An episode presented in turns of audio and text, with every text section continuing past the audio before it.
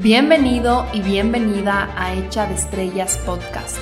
Yo soy tu host Alejandra Freile. Este es un espacio para hablar de crecimiento personal, salud mental, emociones, relaciones, tu cerebro y muchísimo más. Gracias por estar conmigo aquí hoy. Empecemos. Hola, hola con todos y bienvenidos a un episodio más de mi podcast. No saben lo feliz que estoy de estar sentada frente a mi micrófono, por fin grabándoles un episodio.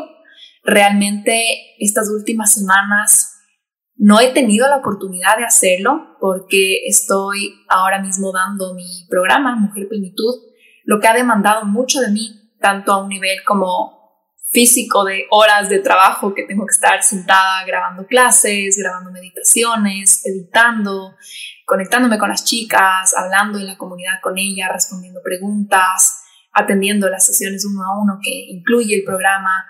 Y no solo las horas físicas de estar haciéndolo, sino también realmente ha demandado mucho de mí emocional y energéticamente. Entonces también por eso en realidad me puse yo como un límite a no grabar el podcast en estas semanas y no sobre exagerar o sobre exigirme porque yo sé que es súper importante que yo esté recargada, que yo esté tranquila, que yo tenga tiempo de descanso, de recreación, de hacer otras cosas, para estar en integridad justamente con lo que estamos trabajando en el programa. Creo que, bueno, si es que soy honesta, claro que hay un par de horas por ahí libres, ¿no? Han habido en estas últimas semanas que hubiera podido sentarme a grabar un, episodio, pero creo que eso no sería íntegro con justamente todo esto que estoy compartiendo en este programa de la importancia de nutrir diferentes áreas de nuestra vida, la importancia de dejar ir a veces estas autoexigencias de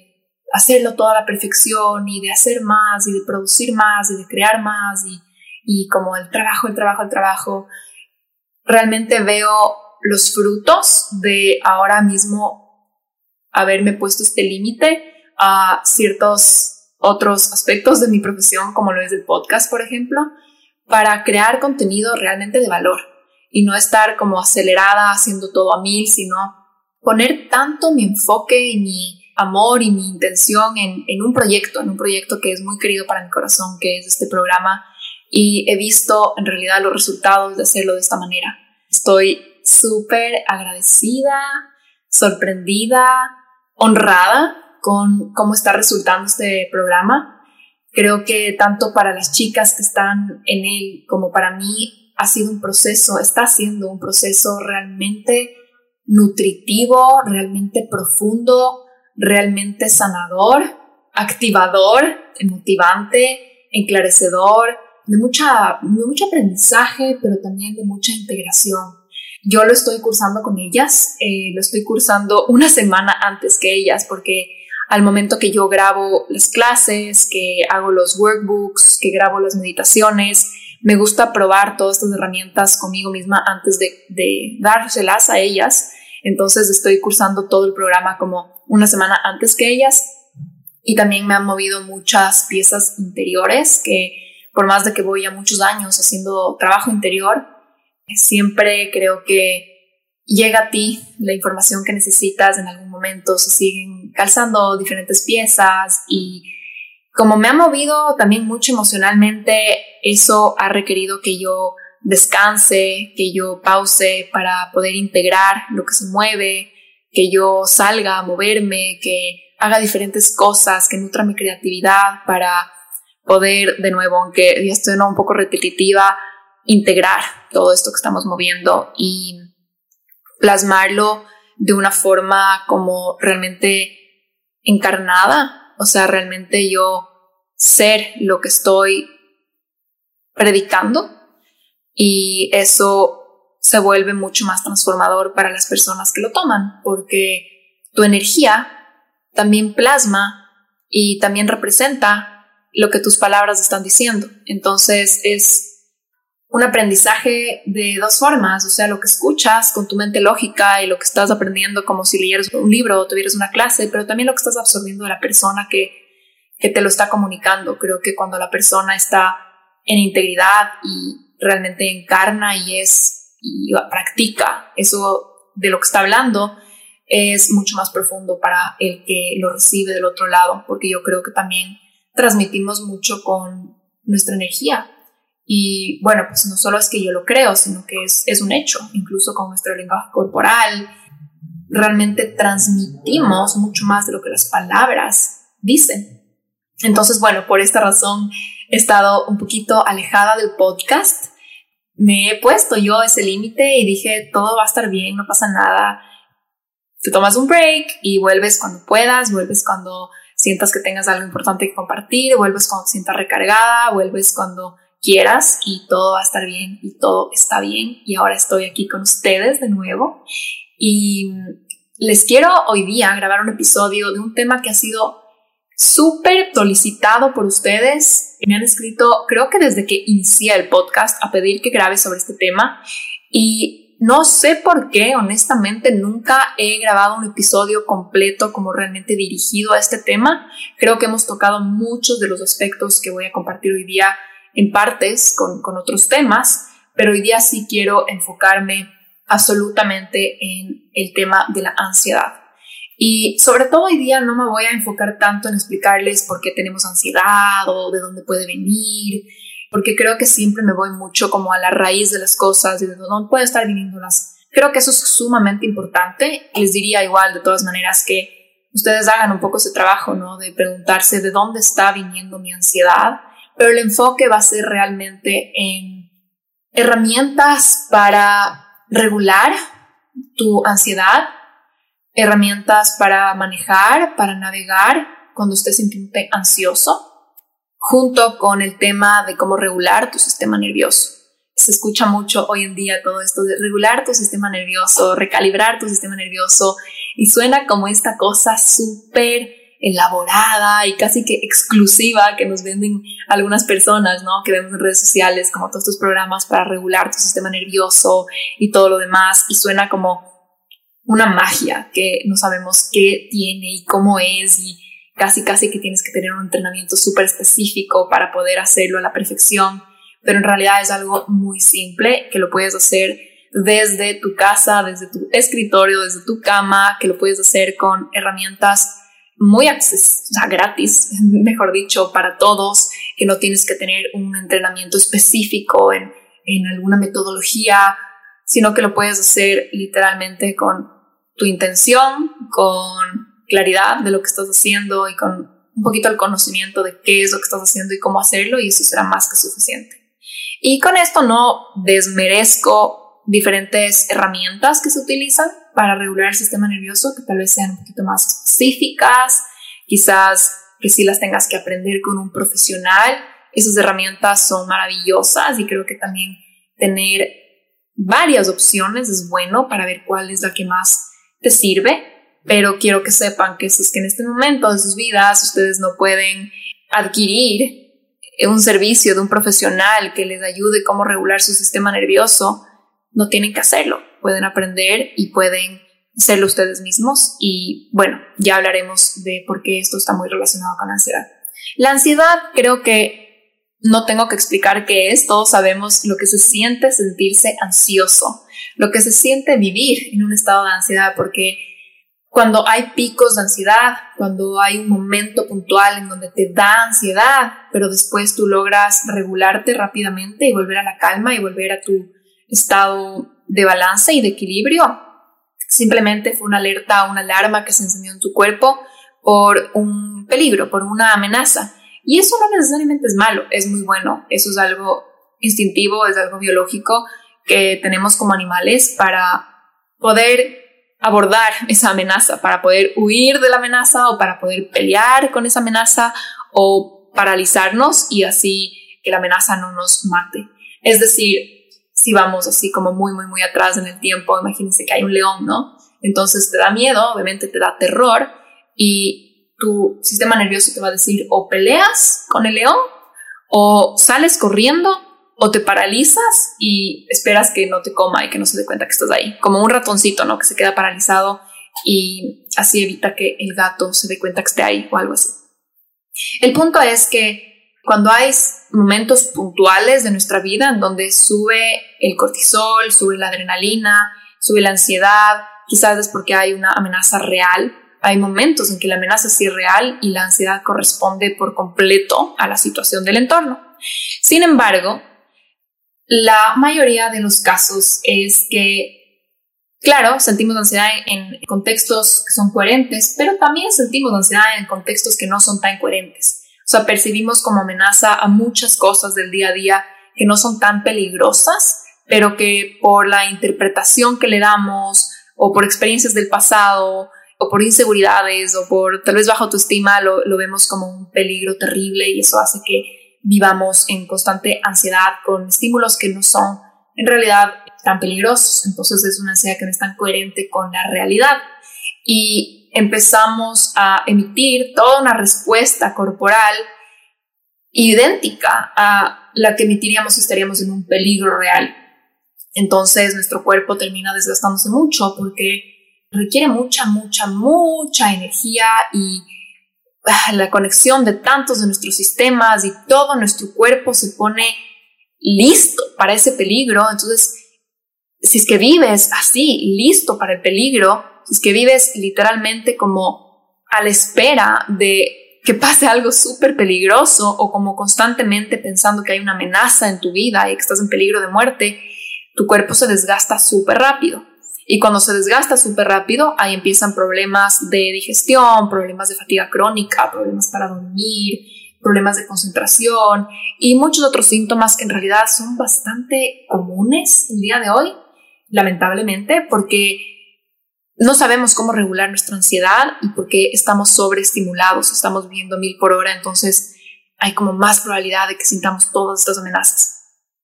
Sentir ansiedad en el día a día se puede ver como estar constantemente preocupado, con muchos pensamientos negativos, estar con la mente muy, muy, muy enfocado en la preocupación en sí, entonces que no puedes sacar tu mente de ese lugar, como que estuvieras como obsesionado con una idea, con un tema y que no puedes pensar en otra cosa y que tu mente sigue volviendo y volviendo y volviendo a esa preocupación. La ansiedad también es esta sensación como de nerviosismo, como que estás agitado, como que estás, como que tu cuerpo no puede quedarse quieto. Es una sensación como de tensión muchas veces que lo podemos sentir en el cuello, en los hombros, en la mandíbula, a veces en nuestro estómago, a veces como en la boca del estómago, que sientes como una tensión. Eh, eso puede empezar a causar así problemas gastrointestinales como gastritis o colitis, o que no digieres bien tus alimentos y que te hinchas, te inflas por estar muy ansioso, porque estás en un estado de estrés.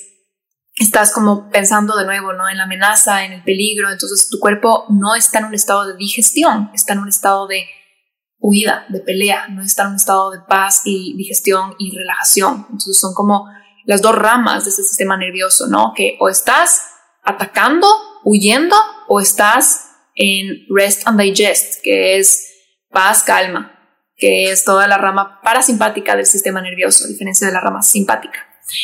La ansiedad también puede ser como que te aumenta el ritmo cardíaco, tienes sudoración, tienes la respiración acelerada, o muy cortita, como que fuera muy superficial, entonces no, no te llena realmente los pulmones, estás como respirando súper superficialmente, eh, puedes tener como temblores, puedes sentir nublada tu mente, como que no te puedes concentrar en algo y estás como muy disperso, muy desconcentrado por la ansiedad, puedes tener mucha adrenalina en la noche, entonces no puedes dormir en paz o te despiertas muchas veces en la noche como muy alterado y como muy alerta porque tienes tanto cortisol y tanta adrenalina que te despiertas y te sientes como que estuvieras absolutamente despierto en la mitad de la madrugada. Estas son como formas, ¿no? Como síntomas en que se presenta la ansiedad. Existen muchos tipos de ansiedad y no me voy a ir a cada uno de ellas, pero antes de contarles un poco cuáles serían estrategias, herramientas para manejar la ansiedad, sí quiero decirles que si es que la ansiedad está resultando muy abrumadora en sus vidas, si es que está trastornando diferentes áreas de sus vidas, es decir, ya no les permite relacionarse, ya no les permite trabajar, ya no les permite estudiar, ya no les permite tomar buenas decisiones por su salud. La ansiedad tal vez está haciendo que tú evites situaciones o que ni siquiera puedas comer o que estés comiendo de más. Si es que la ansiedad ya está trastornando algún área de tu vida, sí te recomendaría que tú la trabajes con un profesional porque este episodio no es un tratamiento, no es una terapia, no es suficiente para que tú te autodiagnostiques. Entonces, sí te voy a pedir que si es que ya la ansiedad está siendo demasiado sobrecogedora en tu vida y ya está tocando ámbitos de tu vida y evitando que tú tengas como el mando de tu vida y que ya sientes que estés como víctima de la ansiedad y que la ansiedad está al mando de tu vida, si lo trabajes con un profesional y bueno, este episodio lo puedes escuchar y que te quede como un complemento a tu tratamiento o incluso puedes agarrar estas herramientas y hablarlas con un profesional de la salud y decirle, mira, según mi caso, ¿qué te parecería que haga esto o que intente esto? O las puedes intentar por tu cuenta y ver si mejora, pero si es que no hay una mejora, sí anda con un profesional. Ok, ahora sí, cuando estamos hablando de ansiedad, tenemos que entender que nuestro cuerpo funciona como un todo. Entonces, el sistema nervioso del que estábamos hablando antes es este sistema en que todo tu cuerpo está conectado. Cuando tú piensas algo negativo, cuando tú estás preocupado por algo, por supuesto esto es un pensamiento, ¿no es cierto? Es un pensamiento que está en tu conciencia, pero esta parte de tu cerebro se conecta con tu sistema límbico, con tu sistema muy primitivo y alerta a todo tu sistema a que se encienda esta respuesta de estrés. Entonces se enciende la rama simpática de tu sistema nervioso que hace que literalmente todos tus órganos se pongan en un estado específico para, como decía, huir o para pelear o para paralizarte. Eso significa, por ejemplo, que se te va más sangre a los músculos, que tu sistema reproductorio en ese momento se apaga, disminuye su actividad porque no es momento para estarte reproduciendo. Tu sistema digestivo también se paraliza en ese momento porque no es momento para estar digiriendo. Sube tu sistema inmune, entonces empiezas a emitir muchas defensas para combatir, por ejemplo, un virus o algo así. Cada órgano va a tomar una posición específica para este estado en que estás en peligro.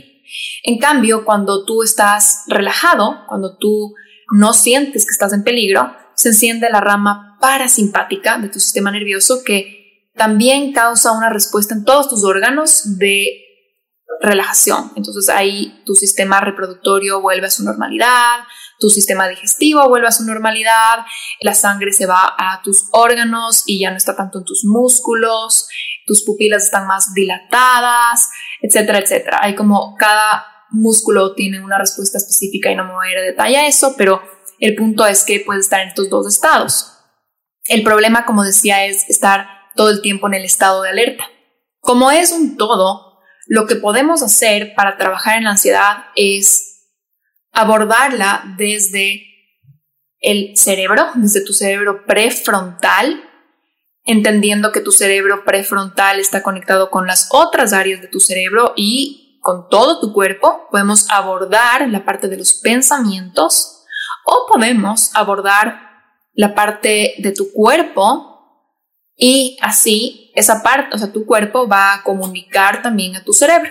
Entonces podemos abordar la ansiedad desde cualquiera de estos dos lugares y en realidad voy a hablar de tres lugares desde los cuales podemos abordar la ansiedad. Para la primera categoría sería desde tu cerebro prefrontal.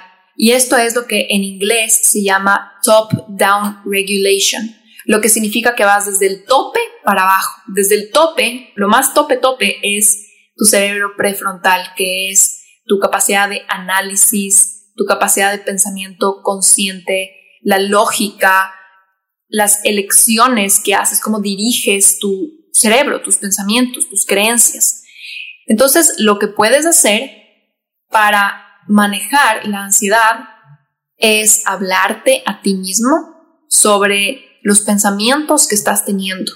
Si es que estás teniendo pensamientos negativos, puedes empezar a retar y a preguntarte a ver qué tan reales son estos pensamientos.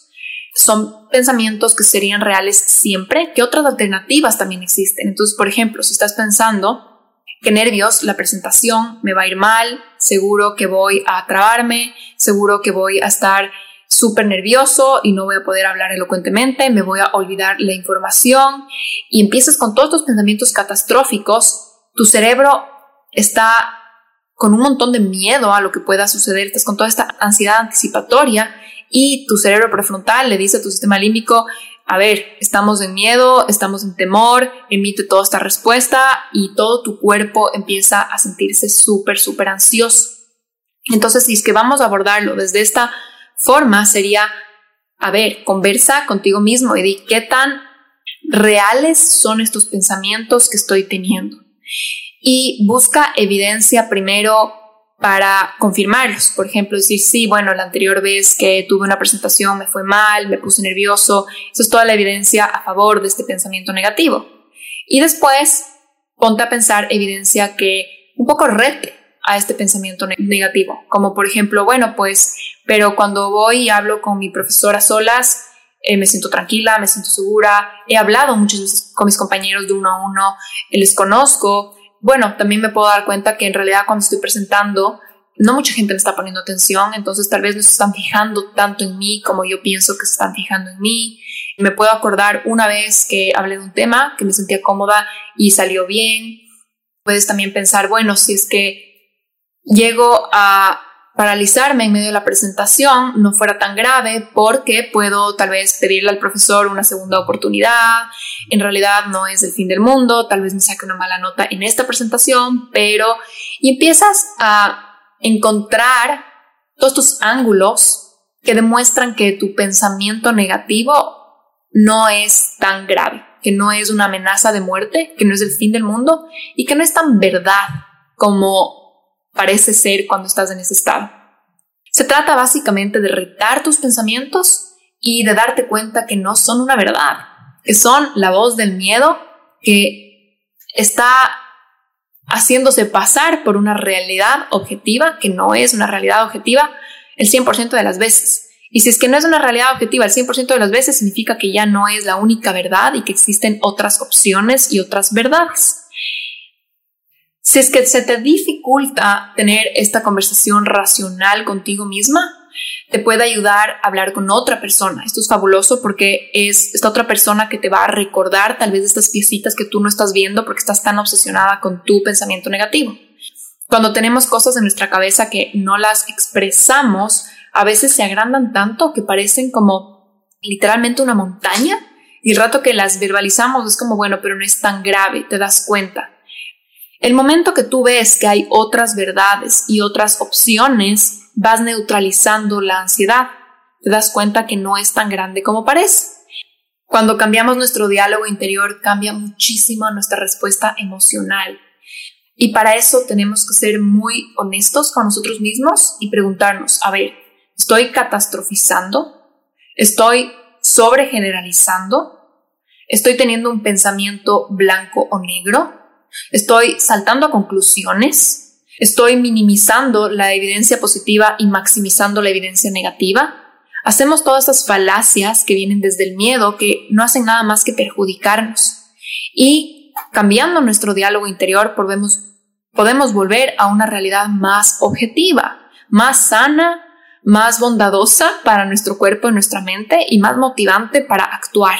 Creo que también sirve mucho cuando cambiamos un poco la perspectiva de víctima, es decir, pensar como esta situación que me causa mucha ansiedad, qué terrible, qué va a pasar, va a ser muy malo, ya me fregué, etcétera, etcétera, a posicionarnos de una manera un poco más proactiva, como, a ver, ¿cómo voy yo a abordar esto? ¿Cómo voy yo a sacar algo a favor. Por ejemplo, si es que hay una situación peligrosa en tu país, ¿no? Como ahorita está pasando en el Ecuador, si tu diálogo interior está súper enfocado en el peligro y en lo amenazante que está la situación, quizás estás posicionándote un poco como víctima del asunto y eso significa estar a la espera, a la espera de que esta cosa externa actúe sobre ti y por ende sintiéndote con toda esta ansiedad anticipatoria de a qué rato me va a pasar algo malo. Pero ¿qué pasa si replanteas esto y dices, a ver, a pesar de que la situación está peligrosa, lo que yo puedo hacer para mejorar esto es X, Y, Z. Quizás voy a ser un agente de cambio en esto y voy a hablar sobre este tema y voy a estar pendiente de mis seres queridos y voy a cambiar un poco mi, mi rutina de vida para sentirme más a salvo. O sea, realmente un poco posicionarte en un lugar en que sientas que tienes por lo menos las riendas de algo, que sientas como, a ver, yo estoy proactivamente haciendo algo con esta situación y yo estoy quizás incluso aportando de alguna manera en esta situación en lugar de quedarte en la posición de víctima, porque en la posición de víctima existe mucha ansiedad, porque no sientes que tienes control sobre esta situación mala, entre comillas, afuera, y por supuesto que vas a estar miedoso, temeroso, ansioso todo el tiempo. Por más mala que sea la situación de afuera, cuando tú tienes un pensamiento o una actitud de proactividad, de responsabilidad, de empoderamiento, cambia muchísimo cómo te sientes al respecto. Quizás incluso que tengas muchos mejores resultados porque estás abordándolos, estás siendo creativo al respecto y cuando uno se pone en una posición de proactividad y de liderazgo interno, empiezas a pensar en soluciones, te terminas inventando soluciones que sirven, que funcionan, porque las soluciones funcionan, ¿no? Lo que hacemos con las cosas funciona, causan diferentes resultados. En cambio, cuando estás en posición de víctima, probablemente no haces mucho, no haces nada, entonces tampoco ayudas a resolver la situación. Para ir resumiendo este punto, básicamente se trata sobre observar tu diálogo interior y retar a esos pensamientos negativos que te están causando tanta ansiedad. Retarlos significa desmentirlos, encontrar evidencia en contra que te haga darte cuenta de que no es una realidad total, de que es simplemente una idea, que es un pensamiento negativo, catastrófico, que puede estar sobreinflado, que puede estar sobregeneralizado, que puede estar realmente solo viendo un centímetro del cuadro completo y eso no es justo contigo porque estás viviendo como embrujado con solamente una partecita de la historia y no la historia completa. A veces es difícil cuando ya estamos en un estado de ansiedad cambiar nuestra respuesta emocional y sentirnos mejor en ese momento, pero en realidad cuando tomamos esto como una forma de vida. O sea, cuando empezamos a practicar esto en el día a día, de retar nuestros pensamientos negativos, de ver diferentes alternativas, de ver la verdad de una forma más objetiva, de ver que no es una verdad siempre lo que nuestra cabeza nos está diciendo, vamos ganando práctica y se convierte ya un poco en nuestro modus operandi después. Entonces después, sin darte cuenta, ya eres una persona que no se deja llevar tanto por sus pensamientos negativos y puede ya solito llegar a ver una realidad más objetiva y sentirse más en calma y más empoderado y más como en liderazgo de su vida. Entonces, no crean que es como, a ver, de un día a otro, si tengo ansiedad y empiezo a pensar distinto, va a cambiar. Como les he dicho yo en varios episodios, practica una habilidad cuando no la necesites para que tengas el chance de usarla cuando sí la necesites, porque ya sabes cómo, ¿no? O sea, a veces estamos esperando estar en la situación crítica y ahí queremos sacar la herramienta y empezar a practicarla. Pero es como decir, a ver, el rato que ya te ponen encima del escenario tienes que hacer cascaritas. No, o sea, uno tiene que practicar las cascaritas en su casa cuando nadie le está viendo y a sentirse un capo y en la situación crítica ya sabes cómo irte por ese camino. La invitación aquí es a estar constantemente observando y escuchando tu diálogo interior y replanteándote a ver qué tan objetivo estoy siendo. ¿Estoy catastrofizando? ¿Estoy generalizando? ¿Estoy pensando en blanco o negro? ¿Y cómo puedo tener una visión o cómo puedo complementar esto con otro tipo de pensamientos que también son verdad y que van a neutralizar como el hiperenfoque en los pensamientos negativos? Y a veces son pequeñas cositas como si es que uno dice, nunca he hecho eso o no sé cómo hacer eso, por ejemplo, añadir la palabra todavía. No sé cómo hacer eso todavía. Eso en realidad te hace sentir completamente diferente. Si yo digo, no sé cómo llenar un formulario de impuestos, me puedo sentir súper ansiosa, súper estresada y como, como que te sientes que estás en una caja y que no sabes cómo hacer una cosa y eso te frustra mucho. Pero si yo digo, no sé cómo llenar un formulario de impuestos todavía, es como, ah, entonces el siguiente pensamiento es, creo que es momento de aprender, o puedo aprender, o quiero aprender. Yo no puedo correr 5 kilómetros. Quizás un pensamiento más realista es, yo no puedo correr 5 kilómetros todavía. Eso significa que queda abierto todo un camino de aprendizaje. Otra forma de replantear pensamientos es cada vez que estás diciendo algo es muy difícil o algo es muy pesado, quizás reemplazarlo por la palabra retador. Cuando vemos algo como un reto, innatamente nos da curiosidad y nos da ganas de superarlo. Cuando vemos algo como difícil, como pesado, como complicado, a veces nos abrumamos y sentimos más ansiedad de lo necesario.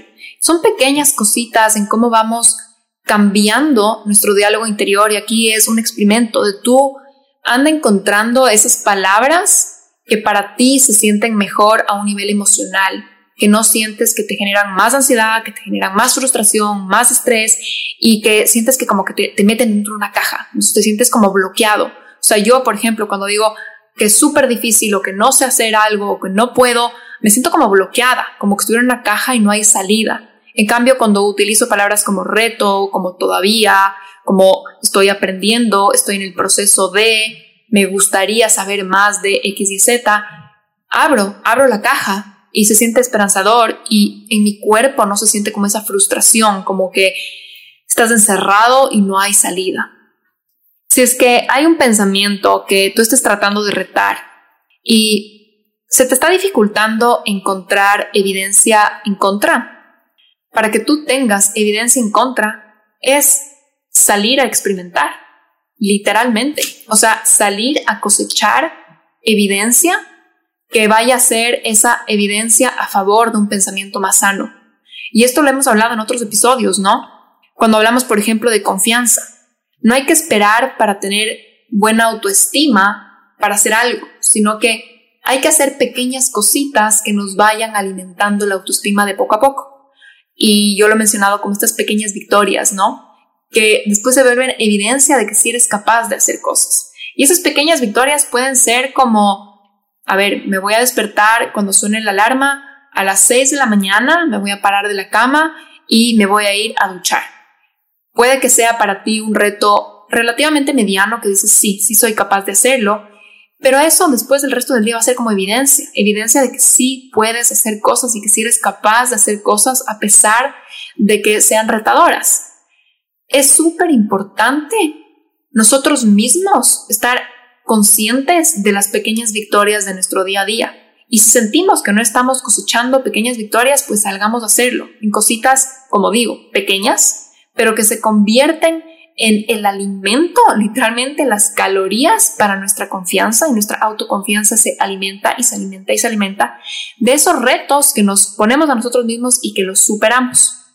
Otra de las herramientas de esta categoría top-down es redireccionar tu pensamiento hacia otra cosa. Y esta la quiero decir con un poco de cuidado porque yo no creo, y como psicóloga no me gustaría decirte distráete del pensamiento negativo, distráete de tu miedo y solo piensa en otra cosa. Creo que eso es un poco básico y puede causar problemas a la larga. Pero hay momentos en que estamos dándonos vueltas como perro comiéndose su cola alrededor de nuestro propio pensamiento negativo y nuestro cerebro se vuelve como encasillado y obsesionado con eso y son estos pensamientos recurrentes que sentimos que no podemos parar de tener, en ese momento creo que es súper bueno saber redireccionar tu pensamiento, o sea, distraerte, hablar de otra cosa, llamarle a una persona, conversar, leer, ver algo estimulante que te haga salir un poco de ese loop en el que estás que no puedes parar de pensar en esa cosa.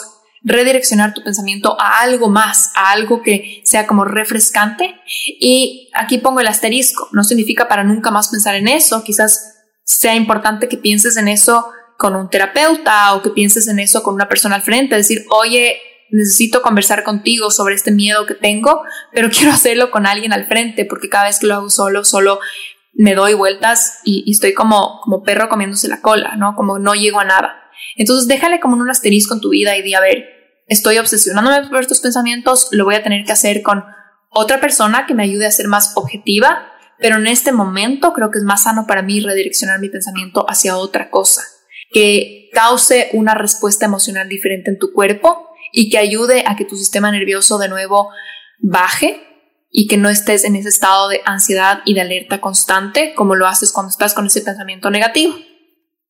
Cuando abordamos nuestra ansiedad de esta forma, lo que pasa es que cambiamos nuestros pensamientos, es decir, actuamos sobre el cerebro prefrontal y como les decía, nuestro cerebro prefrontal se conecta con las otras áreas del cerebro, entonces va a comunicar al resto de nuestro cerebro, estoy a salvo, estoy seguro, no hay peligro, esto que estaba pensando no es verdad, y todo tu cuerpo va a responder a este nuevo pensamiento más neutral, más balanceado, más equilibrado.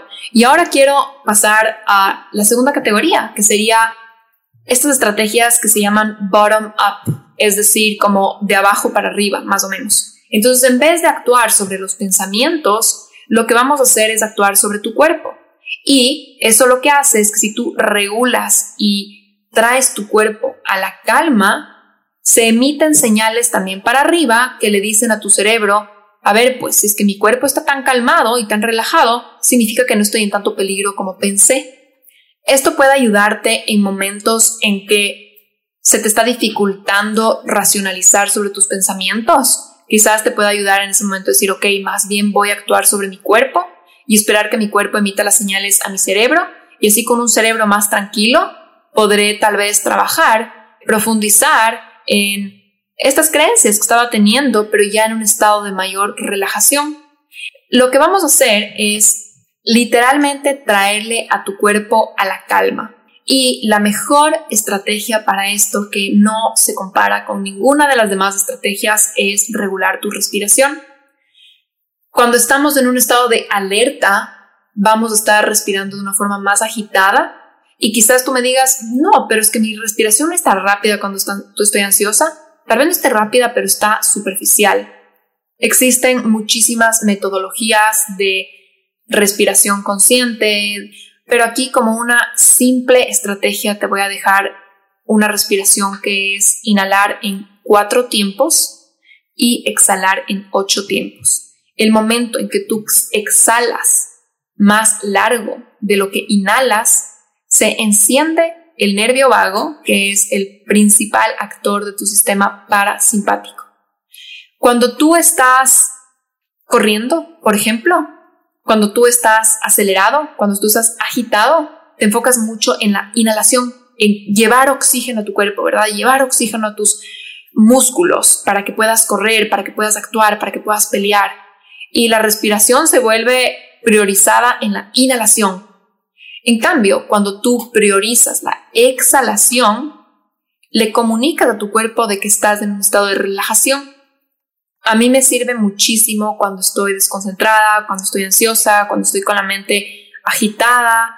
Sentarme, pongo un timer en mi celular de tres minutos, inhalo profundamente, a veces eso puede ser más de cuatro segundos, sujeto por un momento y exhalo en más segundos de lo que inhalé. 5, 6, 7, 8, 10. Cuando una persona está experimentando un ataque de pánico o un ataque de ansiedad, una herramienta que se utiliza es que respiren por un sorbete. Lo que eso hace es que la persona no se hiperventile. Cuando tú te hiperventilas, tú empiezas a estar como intoxicado con demasiado oxígeno. Parece esto como contraintuitivo porque normalmente una persona que está en un ataque de pánico siente que se está ahogando y que no está respirando bien y que necesita respirar más y más y más y más. Y empieza solo a tener tanto oxígeno que eso le marea más, eso le hace alterarse más, le pone más ansioso. Lo que necesitamos es que empiece a respirar más despacio y por eso ayuda mucho para que él se pueda moderar, que respire a través de un sorbete.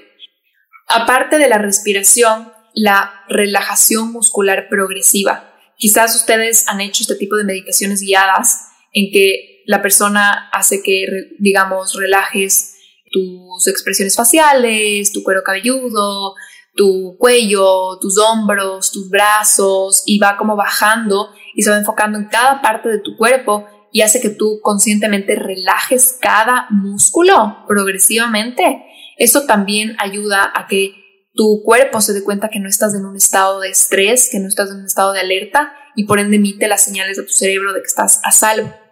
Yo me acuerdo en una época de mi vida en que estaba con insomnio. Cuando estaba en la universidad me costaba muchísimo quedarme dormida.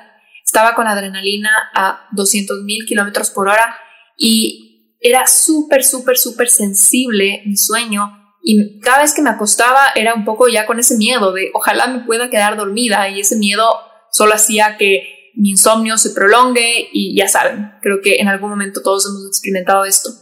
Y empecé a utilizar esta herramienta para quedarme dormida y fueron muchos, muchos meses, si no años, que yo utilizaba esto para quedarme dormida hasta que ya le reentrené a mi cuerpo a dormir y ya después condicioné la idea de cuando me voy a la cama y cuando todo está oscuro, ya como un estado de relajación. Y lo que hacía es que yo me autoguiaba. Me acostaba en la cama y me enfocaba a ver, relaja tus pies, relaja tus pantorrillas, relaja tus rodillas, relaja tus cuádriceps, relaja tus femorales. O sea, me iba literal como músculo por músculo, relajando cada parte de mi cuerpo como súper intencionalmente y después ya me daba un montón de sueño y ya me daba la vuelta y me quedaba dormida. Entonces siempre me acostaba primero boca arriba y iba como músculo por músculo relajándolo. A veces lo que me ayudaba era imaginarme como una cascada de agua tibia en mis músculos, iba relajando de uno en uno. Y muchas veces antes de que acabe mi cuerpo completo ya me sentía como súper, súper, súper adormilada y ya me quedaba dormida o ya como que me ponía en la posición en la que me gusta dormir y ya me dormía. Siempre me acostaba primero boca arriba para hacer esta relajación porque encontraba que también así era más fácil regular mi respiración. Y hablando de relajar los músculos, otra cosa que ayuda es que si tú estás trabajando y estás estresándote o ya te estás empezando a estresar y ya estás desconcentrándote y ya estás empezando como en este estado de ansiedad y de alerta, parar por cinco minutos tu trabajo para estirar. El momento que tú estiras, les descontracturas a tus músculos, oxigenas y tus músculos se relajan, se destienden y ya no están en esa como contracción. Entonces lo que sirve, por ejemplo, yo a veces me levanto, estiro los brazos, estiro, trato de estirar muchísimo como mi espalda, mi cuello, mis hombros, a veces me pongo en el piso, hago unos ejercicios como de cobra para arriba, hasta sentir que mis músculos se estiran, se relajan y ahí vuelvo a sentarme y vuelvo a mi trabajo. Y esto pueden parecer herramientas que tú dudes si es que van a servir, pero como mencionaba anteriormente, es una práctica diaria, es saber que esto tenemos que hacerlo todo el tiempo, que tenemos que estar como constantemente regulándonos y constantemente como conscientes y atentos de, a ver, estoy empezando a sentirme ansioso, estoy empezando a sobrepensar, me estoy tensionando, a ver, ¿qué puedo hacer para bajar esta tensión antes de que suba demasiado? Puedo estirar mis músculos, puedo respirar, puedo darme un masaje en los hombros, en el cuello, puedo moverme un poquito, puedo pensar en qué pensamientos estoy teniendo y cómo puedo cambiar ese diálogo mental, puedo hablar con alguien, puedo distraer mi mente y pensar en otra cosa. O sea, tener como todas estas cosas para hacerlas constantemente. No se trata de esperar al momento crítico y decir, a ver, ¿cuáles eran las herramientas? Ahora tengo que hacer todo de una y, y tu ansiedad ya creció mucho, ya estás como en un estado de súper, súper, súper alerta, ya el cortisol está bombeando tu sangre y hay mucha adrenalina. Entonces es importante hacer esto cuando tengamos los primeros indicios de que el corazón se está acelerando, de que está empezando como que el cortisol y que ya estás como más agitado, más nervioso. Ahí es cuando tenemos que utilizar estas herramientas y volver a regular a nuestro sistema nervioso para que sepas que estás a salvo y que esa amenaza que pensabas que era tan, tan, tan, tan peligrosa no es tan peligrosa como te lo dice tu miedo. Otra estrategia que a mí me parece súper interesante y creo que de cierta manera la usamos cuando estamos haciendo ejercicio es mostrarle al cuerpo dónde estás. Así como un sacudón físico para traerle de nuevo al aquí y a la hora. Cuando estamos en ansiedad se nos va la cabeza a otros lugares. Estamos pensando en el futuro, estamos sobreanalizando el pasado, estamos hiper enfocados en el error que hicimos, en lo que van a pensar, en cómo va a pasar, no estamos en el presente. Y como no estamos en el presente, dejamos de atender y darnos cuenta que estamos en un cuerpo físico. Para esto ayuda, por ejemplo, pisar fuerte, como hacer una marcha fuerte contra el piso por un minuto seguido. Eso te va a traer de vuelta como que te ancla, te enraiza al aquí y a la hora. También sirve dar o recibir abrazos apretados. O sea, cualquier cosa que un poco le traiga a tu mente a tus sensaciones físicas. Arroparte en una manta como si fueras un burrito, como si fueras un tamal, literalmente. O sea, eso de sentirte sujetado, de que sientes que tu cuerpo físico, o sea, sentirlo, tener las sensaciones físicas.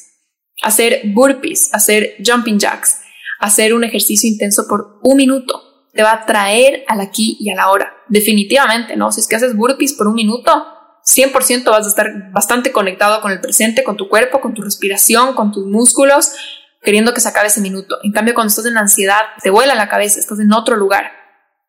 Exposición al frío, de 10 a 30 segundos de ducha fría.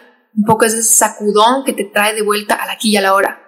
Sumergir la cara en agua helada cuando una persona está teniendo un ataque de ira o un ataque de ansiedad o que no puede salir de pensamientos obsesivos, se recomienda sumergir su cara en agua helada y eso le trae de vuelta a la aquí y a la hora. Pasar un paquete de hielo por tus muñecas o por tu pecho o por tu espalda. Un poco de shock, de frío, te trae de vuelta aquí y a la hora. Otra herramienta que no puede faltar en este podcast es el contacto con la naturaleza. El pisar el piso, o sea, sea la arena, sea el césped, descalzo, caminar 10, 20 minutos en el piso también te conecta, te ancla mucho con el aquí y el ahora, con tus sensaciones físicas, regula tu cuerpo, regula tu sistema nervioso y cuando se regula tu sistema nervioso de una forma física, también se regula tu mente por este feedback que hay, ¿no? Entre cerebro y cuerpo, este constante feedback que hay de arriba abajo, de abajo arriba. Otra opción es el tacto con una mascota o el tacto con un ser querido, que a veces es lo que necesitamos para volver al presente, para relajarnos.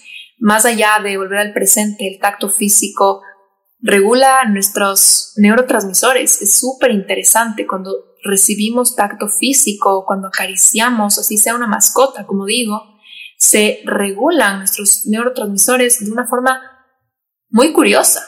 Es lo mismo que pasa con el ejercicio, como he mencionado en otros episodios no se ha descubierto hasta el día de hoy una pastilla que regule tanto los neurotransmisores, el sistema de dopamina, el sistema de endorfinas, el sistema de serotonina, como lo es una práctica constante de ejercicio. Y eso no quiere decir a más ejercicio más regulado, no, todo en balance, todo en moderación. Cuando tú te excedes en el ejercicio, en cambio ya de nuevo se desregulan, todo tiene que ser con equilibrio, todo tiene que ser en una justa medida.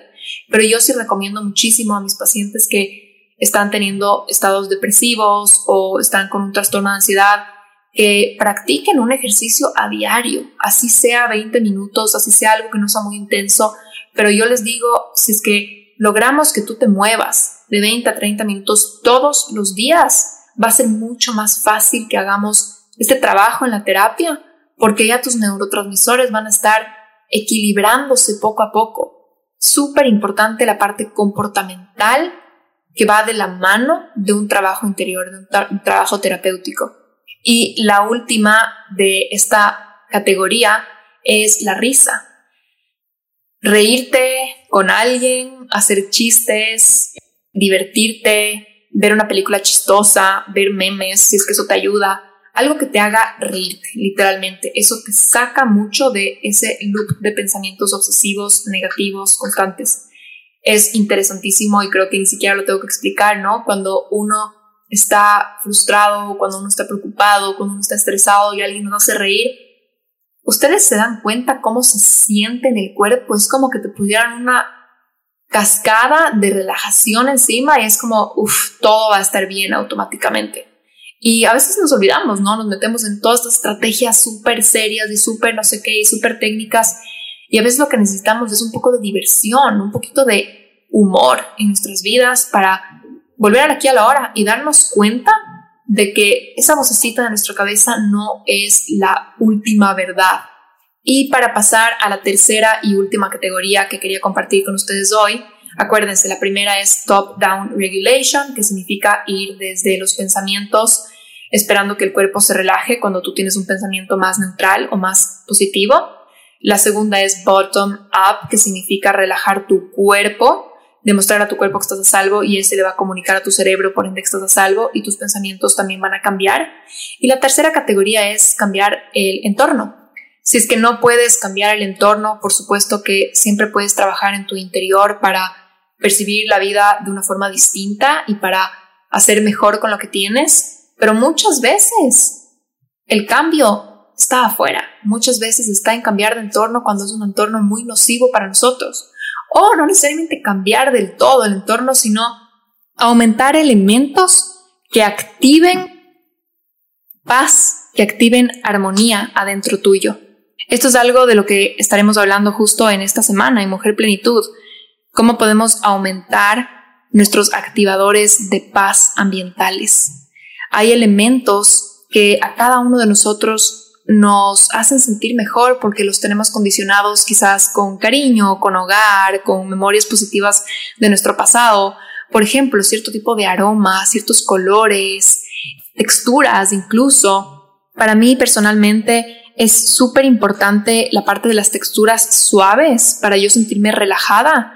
Intento aumentar estos activadores de paz y de armonía en mi día a día poniéndome ropa que se sienta muy suave, que se sienta como literalmente un abrazo. Los aromas. A mí personalmente los aromas muy fuertes me alteran, me disgustan, por ejemplo el típico detergente o el olor muy fuerte de comida.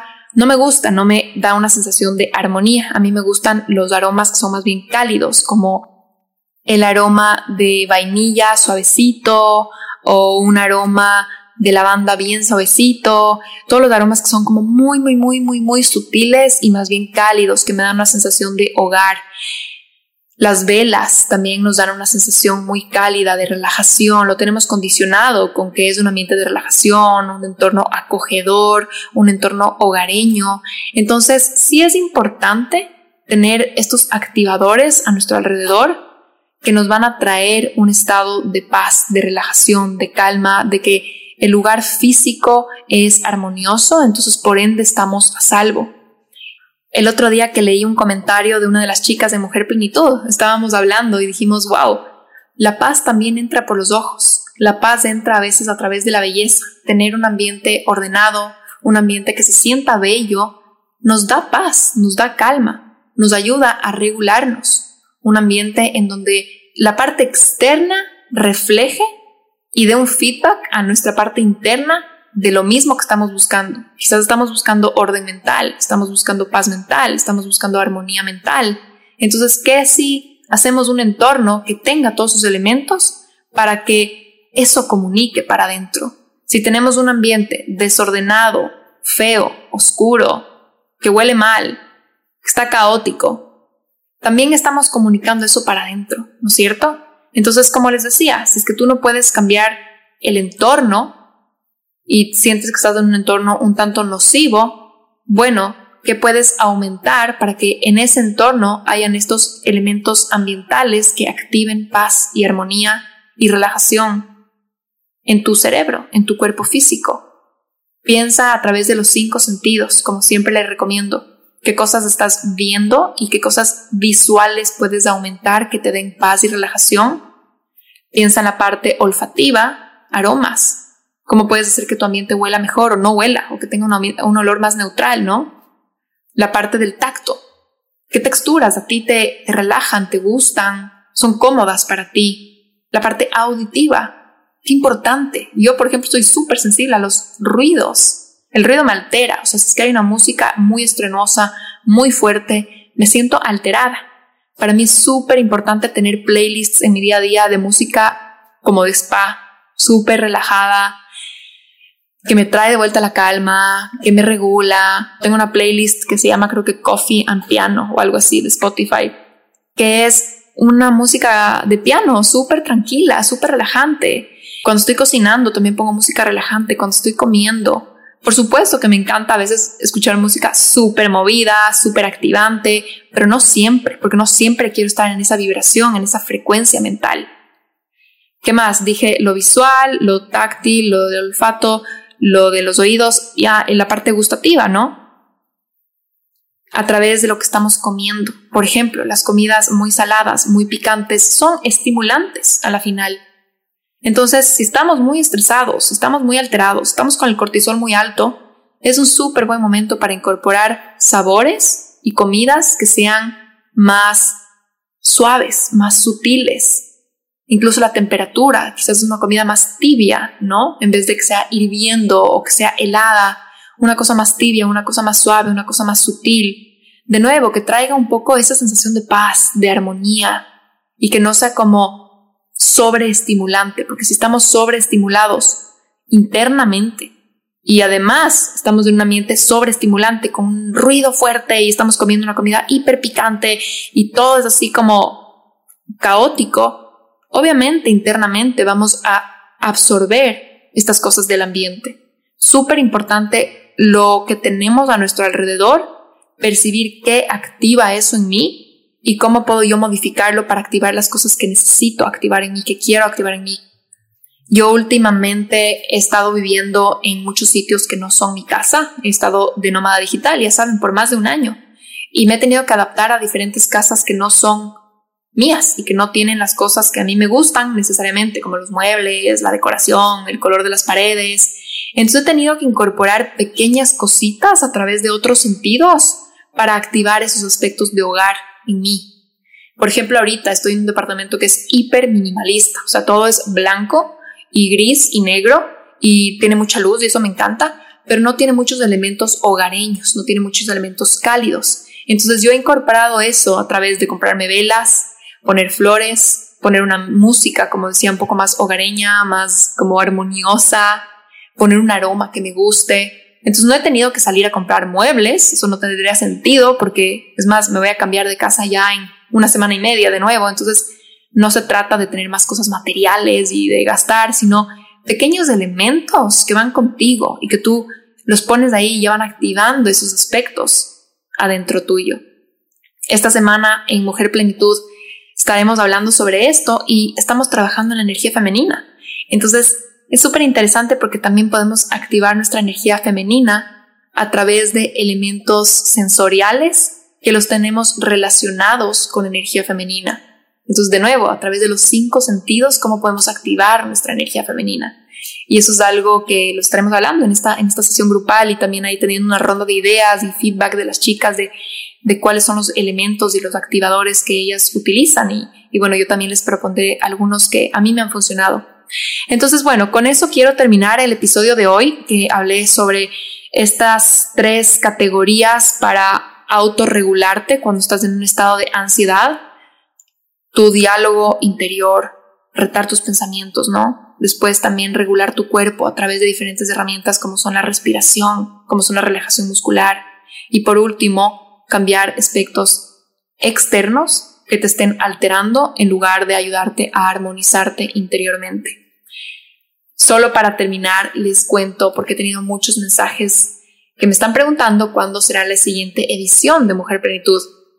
En esta primera edición, los cupos para los paquetes 2 y 3 se llenaron en cosa de días, creo que en cosa de horas, porque solo tengo 7 cupos para trabajar en Mujer Plenitud con sesiones uno a uno conmigo, entonces se llenaron muy rápido y para el paquete que es sin sesiones uno a uno, igual tengo un cupo limitado.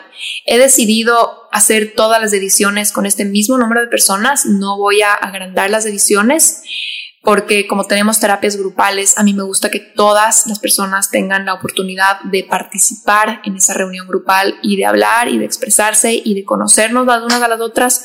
Entonces me parece que con este número de personas es más que suficiente, es lo máximo para que yo pueda también conocerles a cada una y realmente darles todo mi amor, toda mi atención, todo mi acompañamiento. Entonces, siguiente edición que se abra también será con un grupo reducido. Máximo serán 20 personas, de las cuales 7 tendrán la oportunidad de tener sesiones uno a uno conmigo.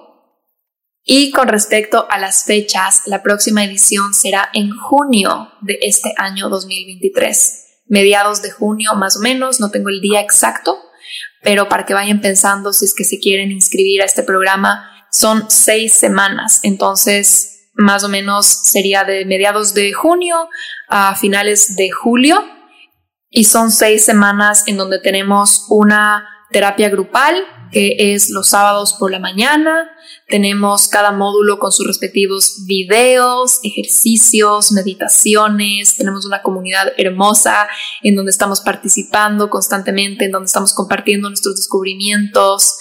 Son dos semanas enfocadas en sanar aspectos del pasado, del deber ser, de nuestra niña interior. Son dos semanas enfocadas en el presente, en activar nuestra energía femenina, regularla, en reconocer y alinearnos con los valores auténticos de nuestro ser, en trabajar en nuestra vitalidad, en nuestra salud. Y son dos semanas enfocadas en el futuro, en empezar a tejer esa persona que queremos ser, en reconocer o familiarizarnos con la memoria del futuro, ir practicando neuronalmente cómo es ese futuro y también conectar con los arquetipos que están en la conciencia colectiva y activarlos internamente para convertirnos en esta mujer plenitud, en la esencia de lo que es mujer plenitud para ti.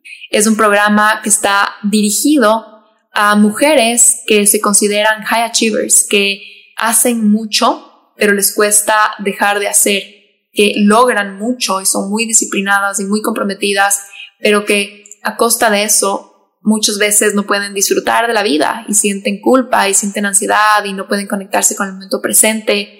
Son mujeres que tal vez han creado una identidad, una máscara que para afuera se ve como muy exitosa, que se ve como perfecta incluso, pero que por dentro sienten que hay muchas áreas de ellas que están abandonadas y que no se sienten libres de ser las personas que realmente son.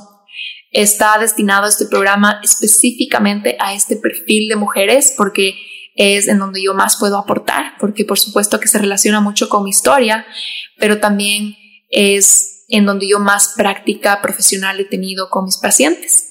Así que si es que están interesados en formar parte de esta segunda edición, ya pueden entrar al link que dejaré en las notas de este episodio y pueden anotarse en la lista de espera. Igual que con la primera edición va a haber un proceso de aplicación. Yo estaré leyendo cada una de estas aplicaciones para asegurarnos de que este programa sea un match para ti y que realmente te pueda aportar. Entonces, con eso me despido por hoy. Espero que este episodio les sea de aporte para sus vidas. Si es que consideran que estas herramientas, esta información puede ser de aporte para alguien que ustedes conozcan, un ser querido, no duden en compartirles, porque creo que mientras más personas saben cómo regularse y entienden un poquito más lo que está pasando internamente, mejor. Mejor mundo vamos creando poco a poco. Les mando un abrazo muy grande y ya nos estaremos escuchando pronto para nuestro próximo episodio.